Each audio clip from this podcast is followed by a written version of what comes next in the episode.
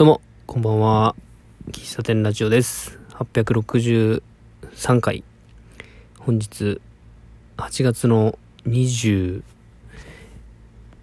23日、水曜日。えー今時刻は23時51分ですね。平日なのでお店の営業はしておりませんが、えーお店に行ってました。はい。今週の土日で、まあ、最後の営業日になるんですけども、えー配信でたびたびお話ししてますが、秋以降は、えー外に出て朝、朝一、朝の定期市にね、出店しようという計画なんですよ。まだ決定していないので、アナウンスできてないんですけども、うん。まあ、それに向けてメニューを検討している感じなんですよね。で、今考えて、今、その、今日か、今日かん、えー試作したのが、えーホットオレンジですね。うん。コーヒーとは別で、まあ、体が温まる飲み物をいくつか作りたいな、出したいなと思っていて、で、なおかつ、まあ、臨時営業の、えー携帯でもできるっていうものを考えたときに、オレンジジュースを使って、まあ、既製品のね、オレンジジュースを使って何か飲み物がないかなと。で、調べてたら、なんかホッオレンジジュースでも、まあ普通のその喫茶店とかカフェでオレンジジュース頼むと、氷にオレンジジュースが注がれるじゃないですか。で、ホットオレンジっていうと、オレンジジュースをただただ温めるっていうのも、まあほ、まあ、ホットオレンジなんですよ。で、それにちょっと工夫をすると、より美味しい、えー体が温まるオレンジジュースができるというのを、ちょっと調べて分かりまして、で、それを自分なりに作っているという感じなんですよ。うん。で、この前、日曜日かな？日曜日に、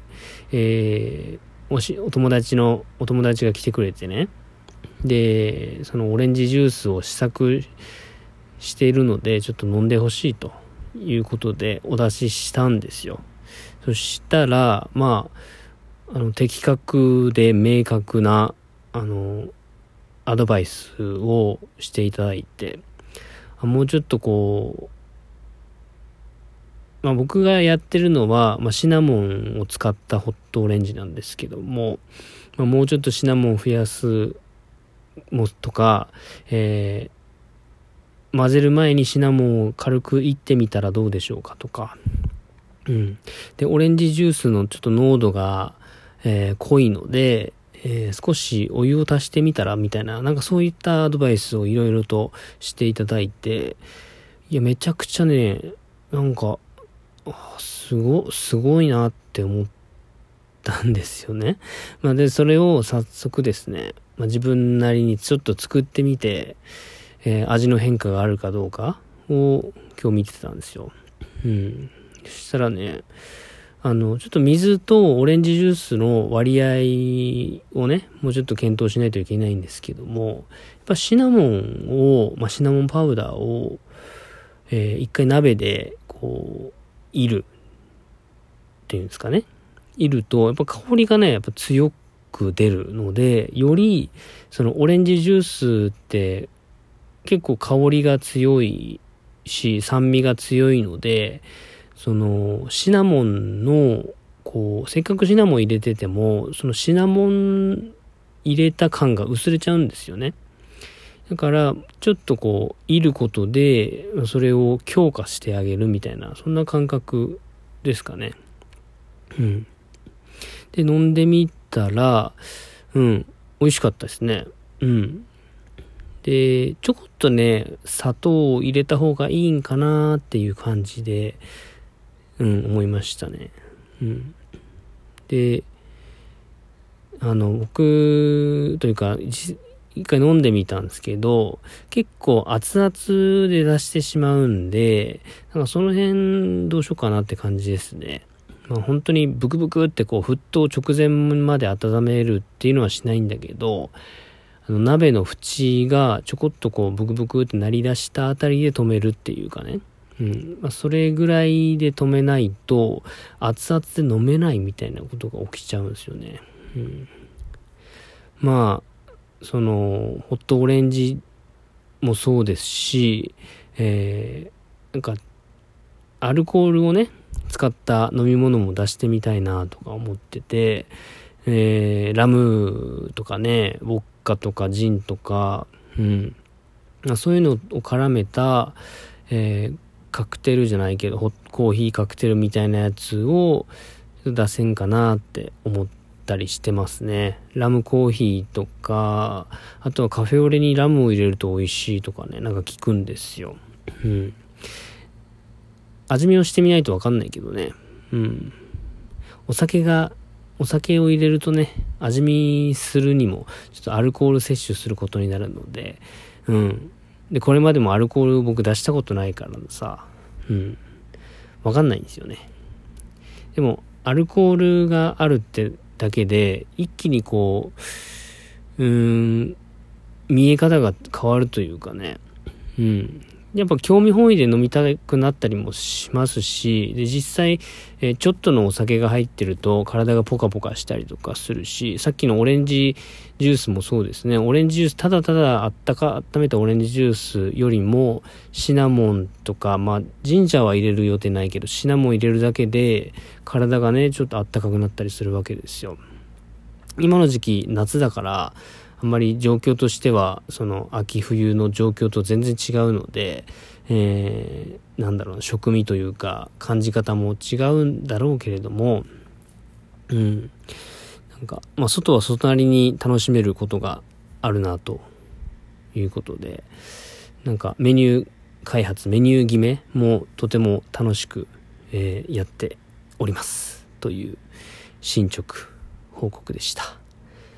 えー、今日、先ほど、あの、ちょっとツイートをしたんですけども、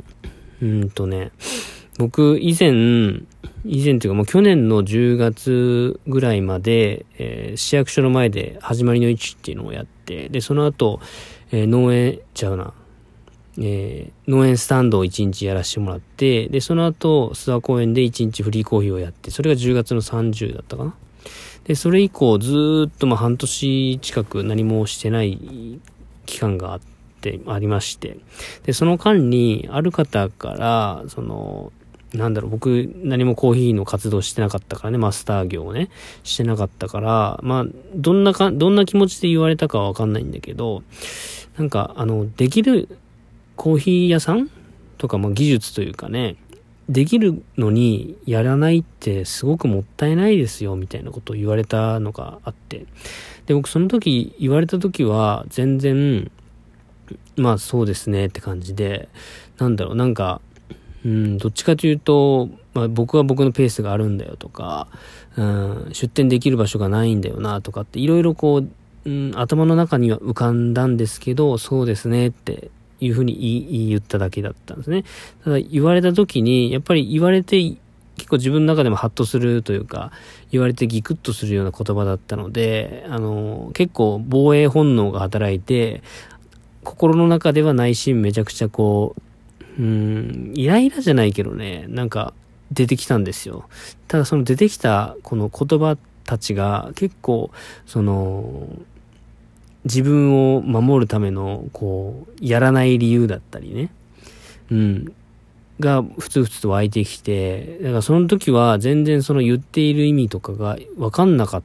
たんですけども、最近になってね、その言葉が結構